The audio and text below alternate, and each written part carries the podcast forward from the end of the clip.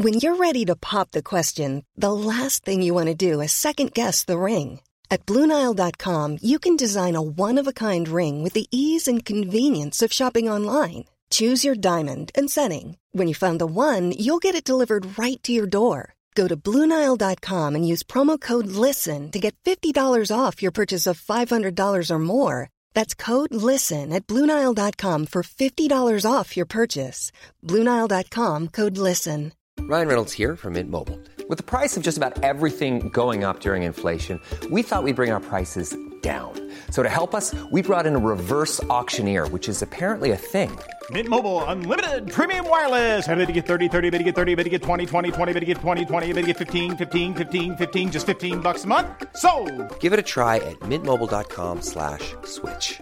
$45 upfront for three months plus taxes and fees. Promo rate for new customers for limited time. Unlimited more than 40 gigabytes per month. Slows. Full terms at mintmobile.com.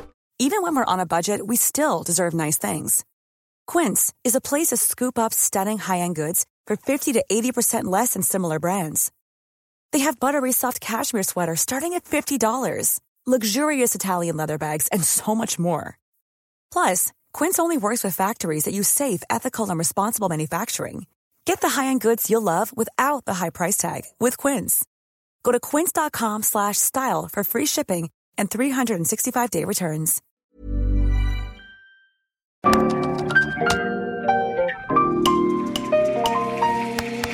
Bienvenidos a Isanaholic, el podcast que amplifica la conversación sobre la cultura de diseño y las industrias creativas a través de sus protagonistas. Soy Jorge Diego Etienne y quiero compartir contigo mi pasión por el diseño con los temas más relevantes en la actualidad y analizando objetos que han hecho historia o están marcando tendencia. Bienvenidos. Bienvenidos a otro episodio de Isanaholic, estos episodios cortos donde Alex y yo nos gusta discutir, platicar, eh, comentar sobre objetos, productos, libros, temas, cosas que, que son esas conversaciones que en el estudio están pasando continuamente y de alguna manera como las abrimos aquí a que, a que todos puedan opinar a través de nuestras redes sociales, a través de los videos en YouTube. Y bueno, el día de hoy, además de tener conmigo a Alex, Gracias, JD. Es un, es un placer estar como siempre contigo y sobre todo hoy, que qué bonita gorra tienes. ¿eh? Ah, es mi gorra de mi gorra de la maestría de Parsons. Ando Andas uniformado. ando uniformado, ando emocionado porque acabo de terminar un módulo más y ya cada vez estoy más cerca de, de esa meta en diciembre de, de terminar con, con la maestría. Representing Parsons. Y bueno, el día de hoy tenemos, vamos a hablar de un libro, de un autor, de un tema. Pues sí, creo que el pretexto es el libro, pero pues conecta con, el, con la visión del autor, ¿no? Exacto, y el libro es Design is a Job. El autor es Mike Monteiro, este cofundador de Mule Design, un despacho de diseño web, ¿no? Eh, en Austin, según tengo entendido. Sí, no sé. Y bueno, a mí me gustaría que esta plática se llamara Fuck You Pay Me, porque así fue como conocí, no ustedes, querida audiencia, eh, así fue como conocí a, a- a Mike Monteiro, que fue, eh, hizo una de estas charlas de Creative Mornings, que ya sabes que me encanta todas esas pláticas de TED, de Creative Mornings y demás. Eh, entonces en este Creative Morning la plática literal se llama Fuck You Pay Me. Eh, la ponemos aquí en los show notes para que la revisen. Y me cayó muy bien. Me cayó muy bien. Se me hizo súper válido lo que estaba diciendo en esa charla. Después eh, supe del libro unos años después y compré el libro. Y, y creo que es un libro que, que nos ha ayudado mucho aquí en la oficina y nos ha también de alguna manera ayudado a validar Sí. algunos procesos, algunas maneras que tenemos de hacer nuestro negocio, de hacer nuestro trabajo. Sí. Nada más para como cerrar el tema de la plática de Fuck You Pay Me que, que dio en Creative Mornings. Se hizo súper viral. Es el Creative Mornings más visto y es la primera vez que él habló en público. No mames. Sí. Perdón. Ya estamos diciendo groserías en inglés y en español y Sí, sí, sí. O sea, se me hizo curioso porque pues, ya después ves las pláticas que tiene y todo y se ve súper ya dominando. Claro. Digo, es a la vez y parece que lo hace todo el tiempo. Y fue la primera vez que hizo un, como una ponencia Ajá. y se hizo. A mí me gustó, o sea, me gustó mucho que es casual, que Sí, la gente sí. participa, que al final ya todos están coreando, Sí, fuck you, o- pay me. o sea, es, es orador nato el güey. Sí. Ujú. Sí, y divertido también. El libro, me gusta que es un libro de negocios de diseño. Sí. pero está escrito muy bien. O sea, lo disfrutas. Sí, y no se, no se convierte en estos libros como. Teóricos. Ajá, ni tampoco es tan como de chiste, ¿no? No, es como un chiste el libro, sino es como. Tiene cierta comedia, o sea, cier- ciertos rasgos simpáticos, Creo que es humano. pero ajá, pero no pretende serlo. Es un libro humano y yo creo que justamente eso es de las cosas que resuenan más con nosotros en la oficina, porque nos tomamos en serio nuestro trabajo, nos tomamos en serio lo que hacemos, pero también nos divertimos y, no- y intentamos, o sea, por más de que a veces no parece que me la paso bien nunca, eh, sí me la paso bien y, en el y sobre todo en el estudio.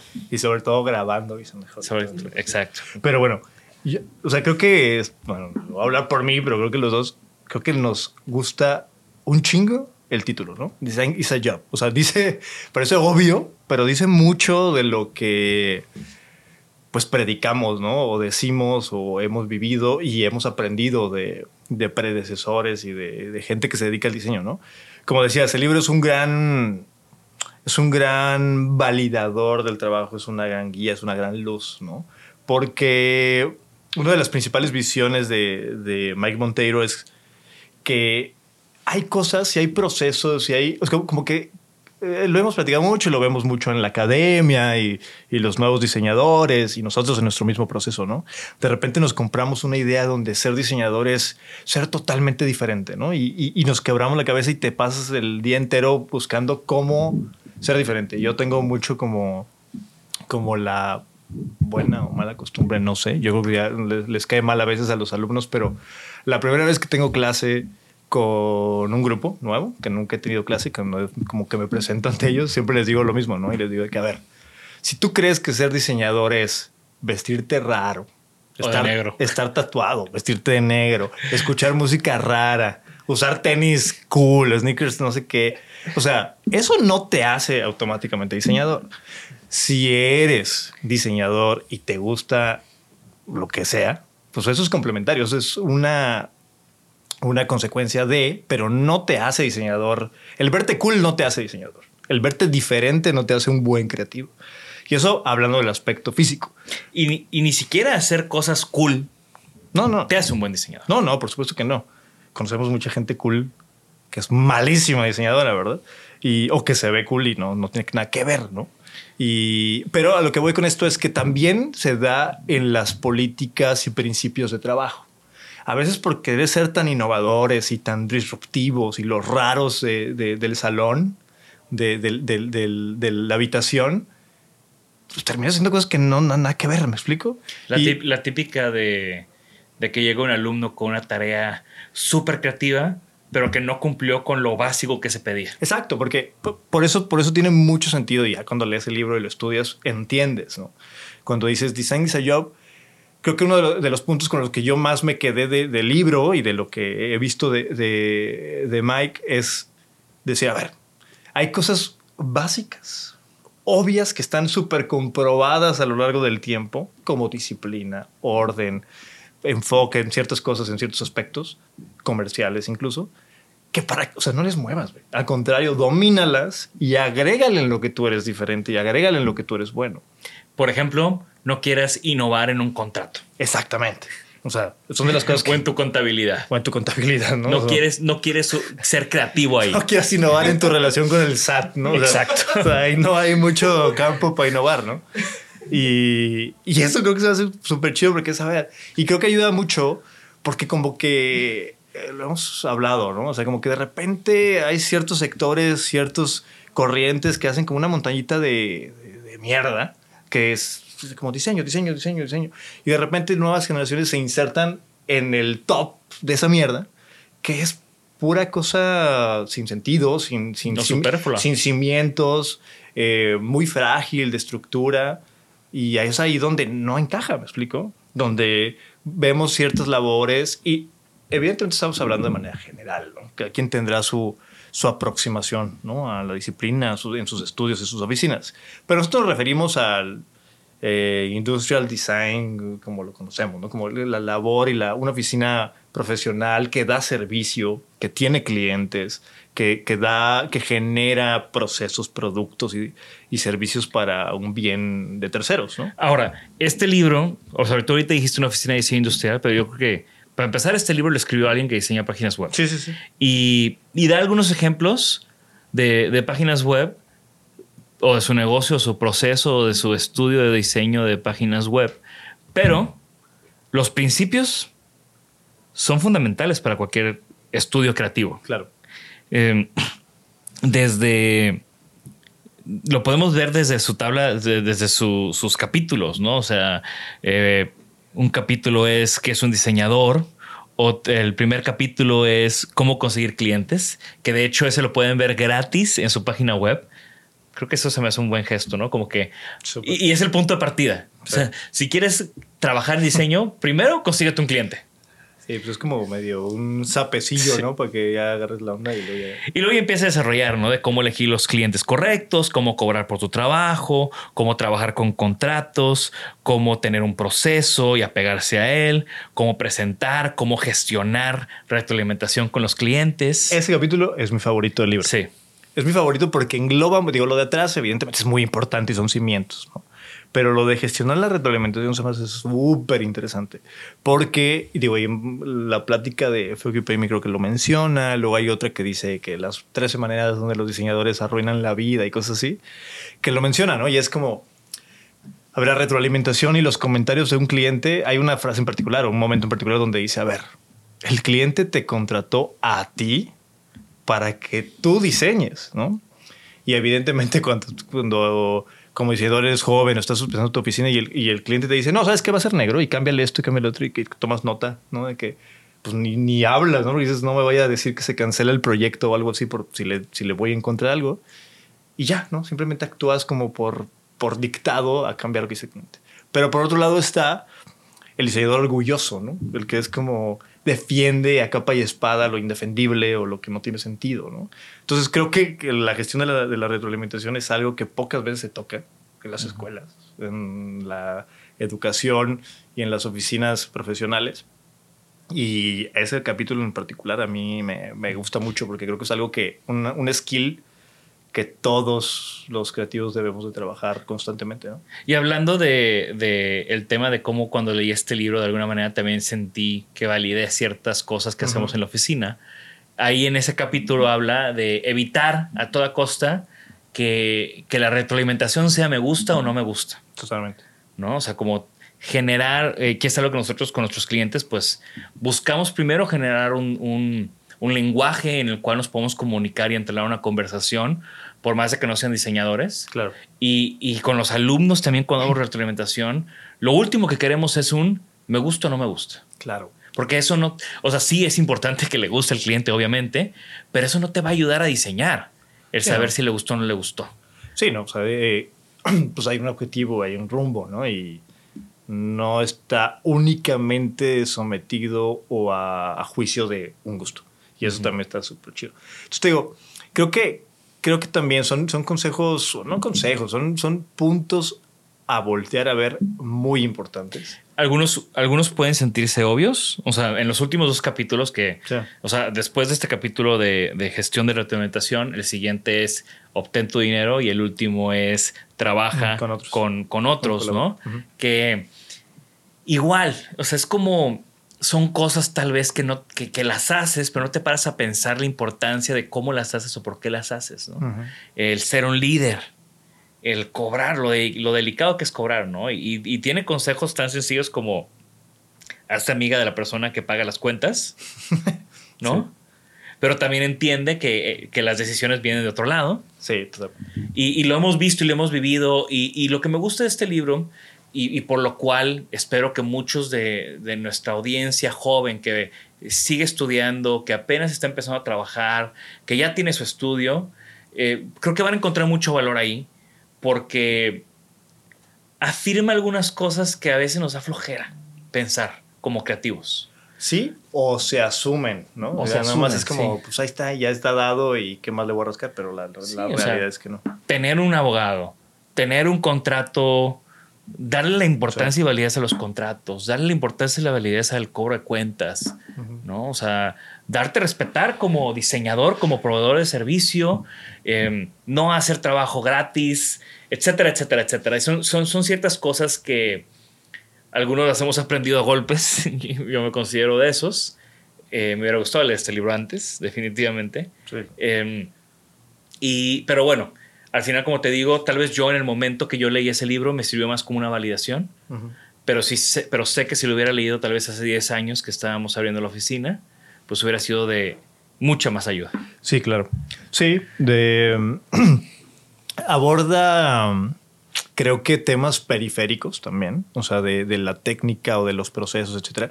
También hay, ciertos como puntos que a mí me, me, me saltan y me, me, gustan mucho porque creo que son cosas que te debes de tatuar en la, en la mente como, como diseñador, como creativo.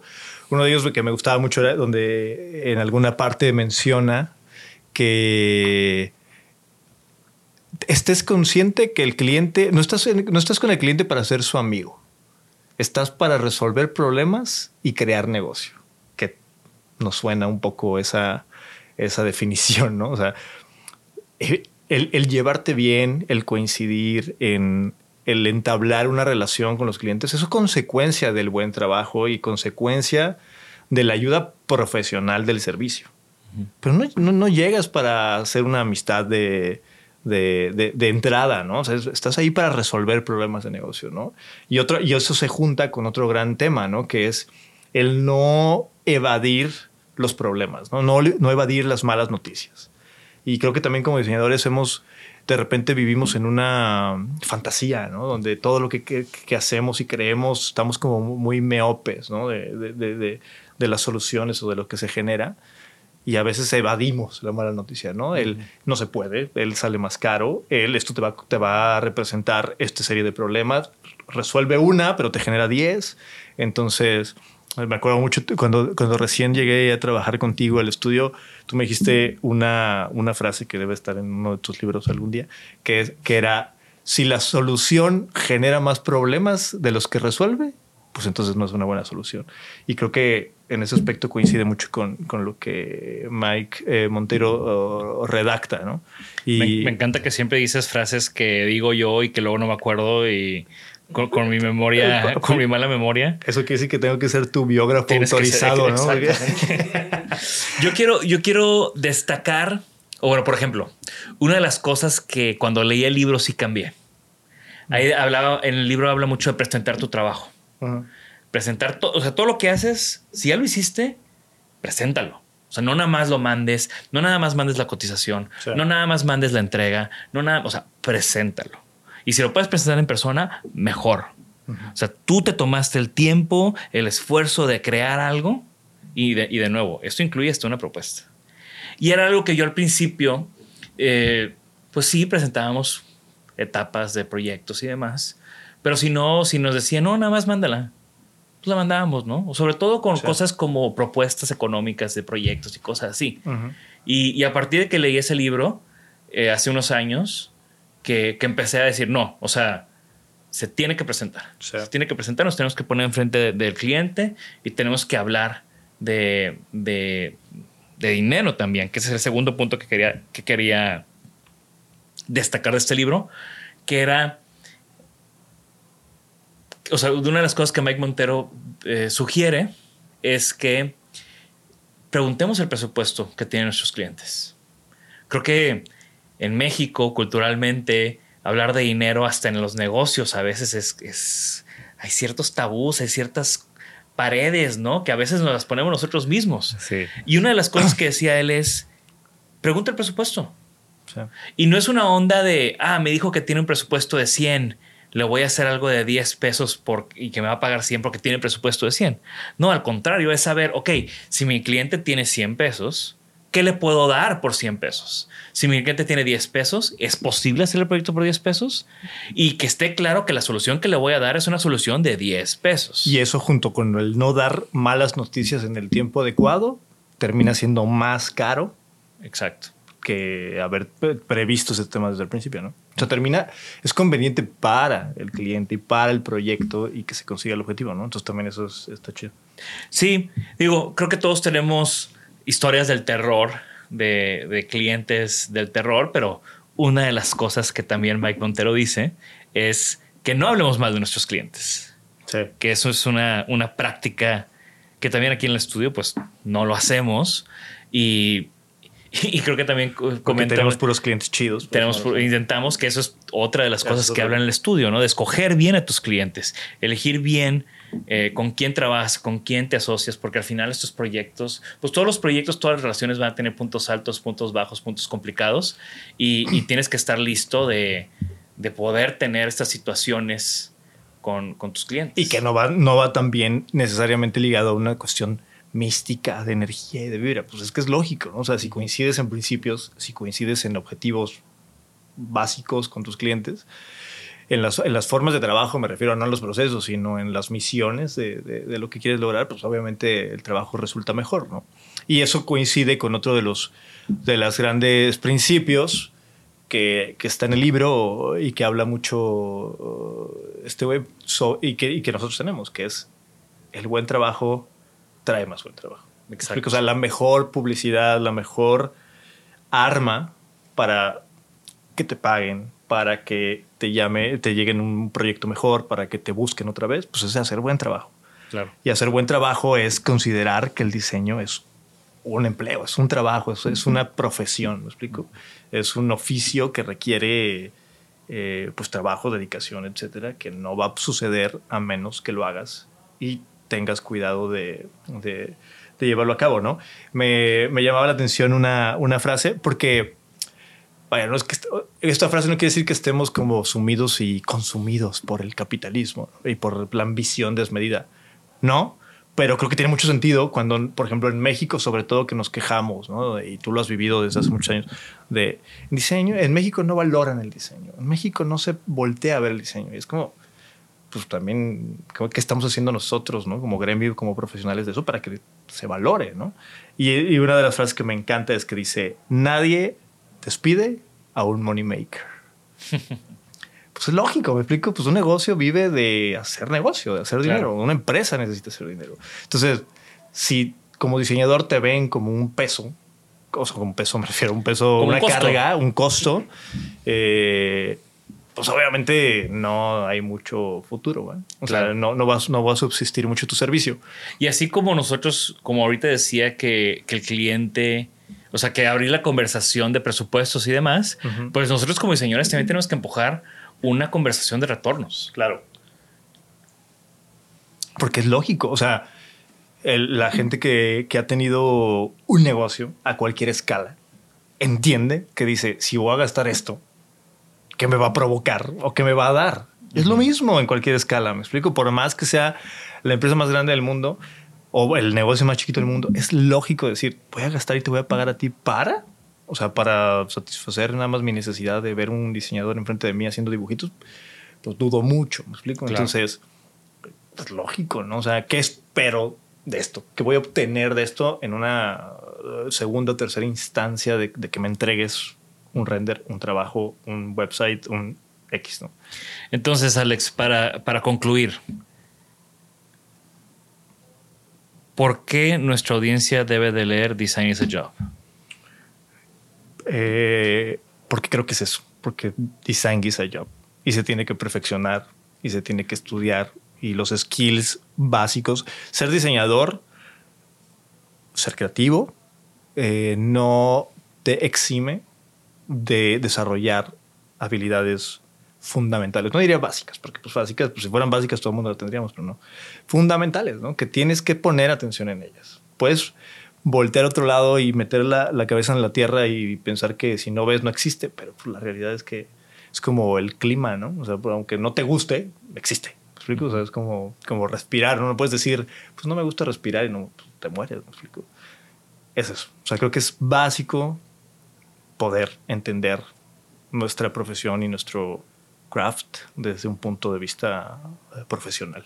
Y que no nos dejemos ir por la pasión, ¿no? porque definitivamente Claro. esta es, esta es una carrera de vocación, las carreras creativas son carreras de vocación, y eso a veces hace que se nos olvide pues, todo lo demás, ¿no? Que, que- que este libro habla muy bien. Y, y se nos olvida también que, como tú decías, que es un trabajo, así que lo tenemos que tratar como tal, por más de que sea un trabajo que nos encante. Totalmente, porque mientras más profesionales seamos, mientras más variables contemplemos al momento de hacer nuestro trabajo, más valioso será y en más virtuosos nos convertirá. Y Exacto.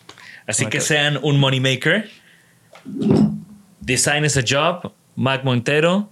Les dejamos aquí varios videos que nos gustan mucho. Hay muchos videos de él. Y el link de- del libro también. Eh, una gran, gran recomendación. Y bueno, si ya lo leyeron, ¿qué opinan? Si ya vieron algunos de los videos, también nos gustaría saber qué opinan de Mike Montero. A mí me cae muy bien. Eh, y recuerden que la conversación no termina aquí. Dejen un comentario en nuestras redes sociales, en el video de YouTube. Compartan este episodio con alguno de sus amigos que saben que necesita un buen consejo de negocios de, de creativos. Y bueno, esto fue Isanaholic. Muchas gracias. Gracias por escucharnos. Por favor, suscríbanse al podcast y síganos en nuestras redes. Nos pueden encontrar como Isanaholic MX. Y para que la conversación continúe, deja tu comentario. Me interesa mucho conocer tu opinión. También te puedes registrar a las 5 de la semana un newsletter con lo más relevante del diseño, arte y arquitectura directo en tu mail. Mi nombre es Jorge Diego Etienne y esto fue Isanaholic.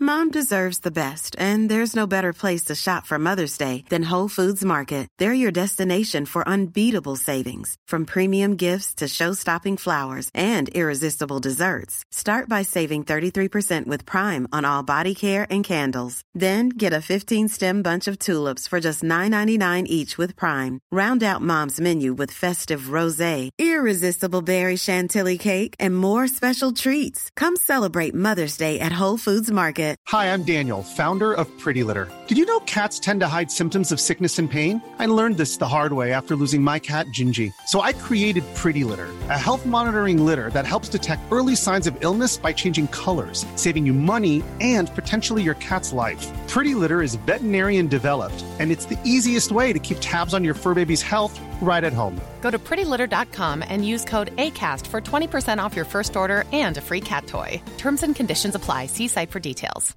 Even when we're on a budget, we still deserve nice things.